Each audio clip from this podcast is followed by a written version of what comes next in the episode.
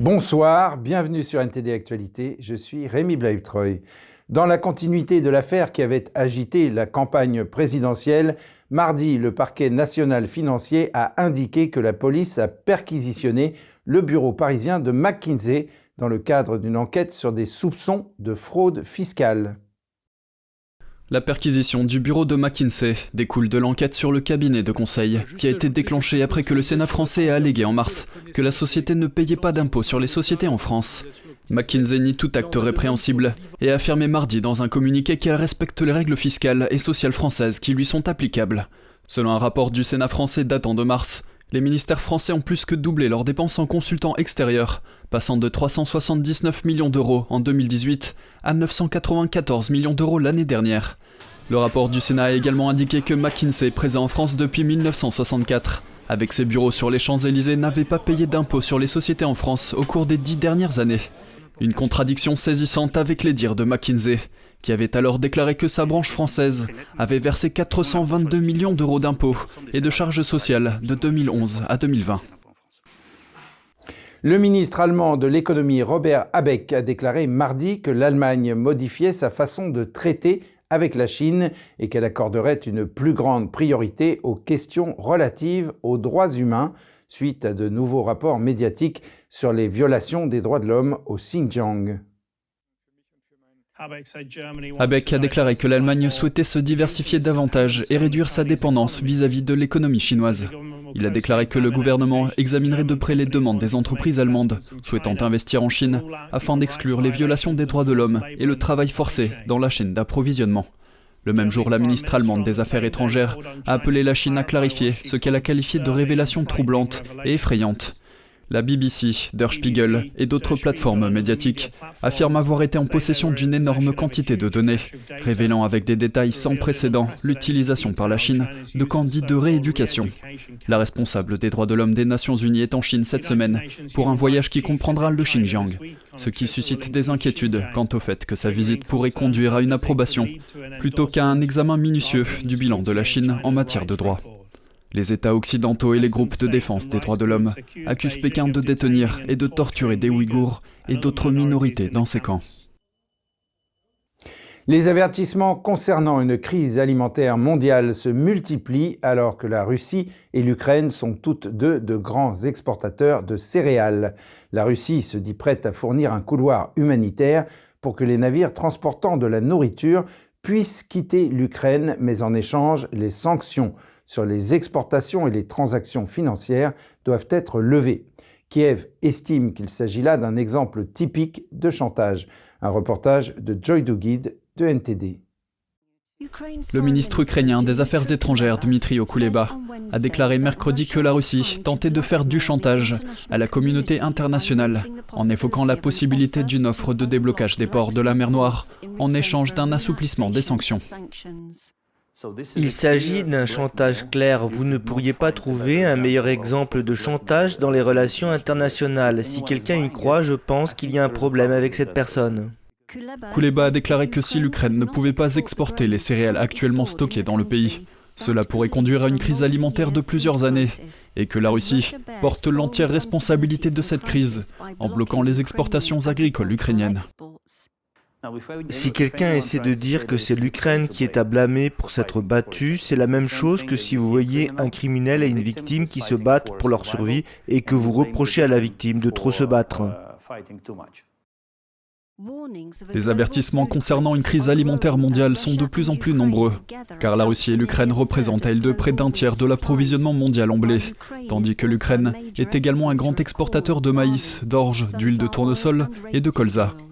Une agence de presse russe a rapporté que le vice-ministre des Affaires étrangères, Andrei Rudenko, a déclaré que Moscou était prêt à fournir un couloir humanitaire pour que les navires transportant de la nourriture puissent quitter l'Ukraine, mais que les sanctions sur les exportations et les transactions financières russes devraient être levées. L'Ukraine dispose d'environ 22 millions de tonnes de céréales en stock, et la nouvelle récolte aura lieu dans environ un mois et demi. Les responsables ukrainiens ont déclaré que les forces russes ont intensifié leur assaut sur certaines villes clés de la région du Donbass mercredi, y compris Pokrovsk, une plaque tournante pour les approvisionnements et les évacuations de la région de Donetsk. La roquette a frappé à 7h30 du matin. Elle a endommagé notre maison. Je ne sais pas si nous pouvons sauver la maison. Nos biens sont endommagés. Alors que la Russie intensifie ses attaques sur les villes clés du Donbass, certaines personnes restées dans la région déchirée par la guerre ont décidé d'évacuer vers des villes plus sûres. Le 29 avril, j'ai quitté ma maison et environ deux ou trois jours plus tard, mes voisins m'ont appelé et m'ont dit ⁇ Vira, ça y est, ta maison n'existe plus. Elle a complètement brûlé. Environ un tiers du Donbass était tenu par des séparatistes soutenus par la Russie avant l'invasion. Moscou contrôle désormais environ 90% de la région de Luhansk. Mais elle n'a pas réussi à faire des percées importantes vers certaines villes clés de Donetsk, afin d'étendre son contrôle sur l'ensemble de la région. La Hongrie a déclaré un état d'urgence légal en réponse à la guerre de la Russie en Ukraine voisine. Cela permet au gouvernement nationaliste du Premier ministre Viktor Orban de promulguer des lois par décret sans contrôle parlementaire. Nous voyons que la guerre et les sanctions de Bruxelles ont entraîné des bouleversements économiques massifs et des hausses de prix drastiques. Le monde est au bord d'une crise économique. La Hongrie doit rester en dehors de cette guerre et protéger la sécurité financière des familles. Cela nécessite une marge de manœuvre et la capacité d'agir immédiatement.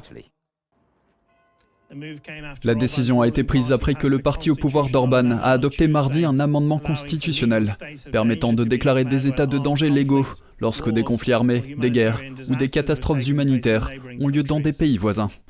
Outre les conséquences de la guerre, le gouvernement doit faire face à une inflation annuelle de plus de 9%, à un déficit budgétaire et à un ralentissement marqué de l'économie. Le gouvernement hongrois a mis en place un état d'urgence similaire en réponse à la pandémie de Covid-19.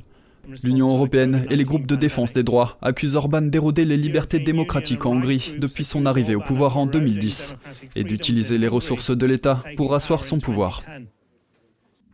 Alors que le Royaume-Uni enregistre plus de 70 cas de variole du singe, l'OMS a déclaré mardi que la maladie virale hors d'Afrique peut être contenue grâce au dépistage et à l'isolement. De plus en plus de gouvernements déclarent qu'ils lanceront des vaccinations limitées pour combattre les infections croissantes du virus. L'important pour l'instant est de réaliser que cette épidémie peut être contenue. L'Organisation mondiale de la santé a déclaré que la nouvelle épidémie mondiale de variole du singe, bien qu'inhabituelle, peut être contenue grâce à la recherche des contacts et à l'isolement. Lors d'un point presse mardi, le docteur Rosamund Lewis de l'OMS a déclaré qu'il y avait plus de 250 cas confirmés et suspects de variole du singe dans au moins 16 pays. C'est une maladie émergente. Elle est apparue au cours des 20 à 30 dernières années. Elle n'est pas inconnue, elle est très bien décrite. Mais nous avons une nouvelle situation de cette maladie émergente qui est maintenant apparue et qui a commencé à se propager parmi des groupes de population qui normalement ne l'auraient pas eu. La variole du singe est une infection virale généralement bénigne qui est endémique dans certaines régions d'Afrique centrale et occidentale et qui jusqu'à la récente épidémie n'avait été que rarement observée dans d'autres parties du monde. Les symptômes comprennent la fièvre et une éruption cutanée bosse les caractéristiques. Le professeur Jimmy Whitworth enseigne à l'école d'hygiène et de médecine tropicale de Londres. La variole du singe se transmet par contact étroit, ce qui signifie qu'il faut toucher quelqu'un ou être exposé à sa literie ou partager des objets d'une manière ou d'une autre.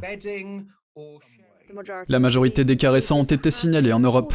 La plus grande épidémie jamais enregistrée sur le continent, selon l'Allemagne, qui recommande aux personnes atteintes de la maladie ou exposées à celle-ci de s'isoler pendant 21 jours. Des cas ont également été détectés aux États-Unis, au Canada, en Australie et dans les Émirats arabes unis. Le docteur Lewis a déclaré que de nombreux cas, mais pas tous, ont été signalés chez des hommes ayant des rapports sexuels avec des hommes, la plupart dans la trentaine.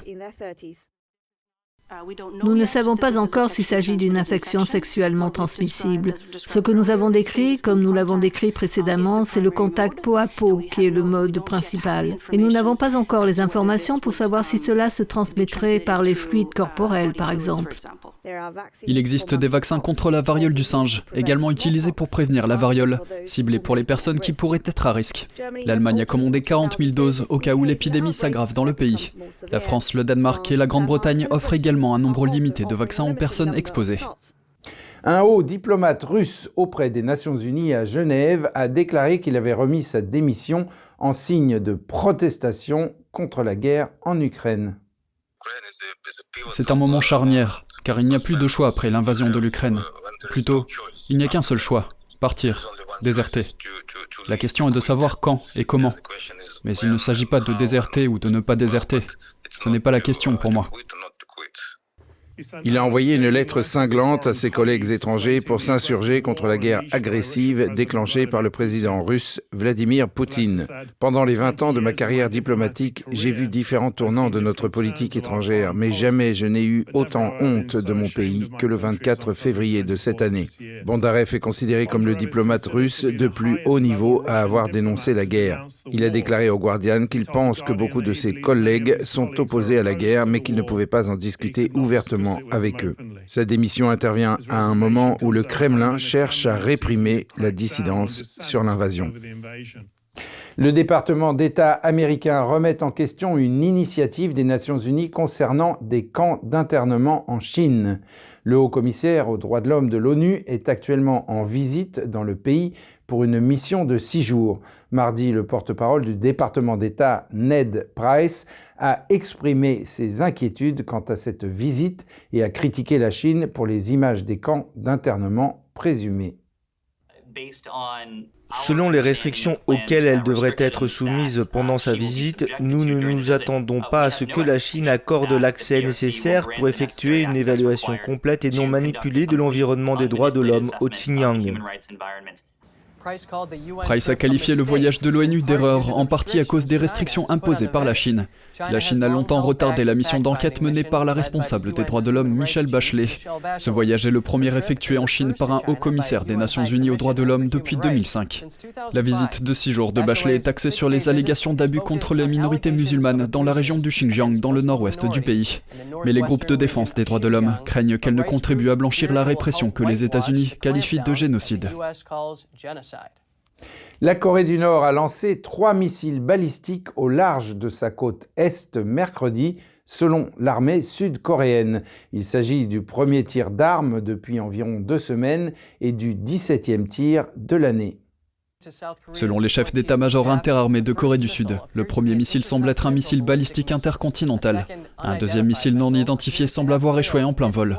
Et le troisième missile était un missile balistique de courte portée. Ces tests arrivent juste après le premier voyage présidentiel du président américain Joe Biden en Asie.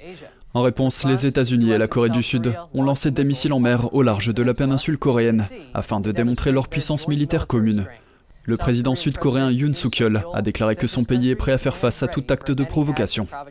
Yoon a également convoqué une réunion du Conseil de sécurité nationale pour discuter des tensions accrues dans la région.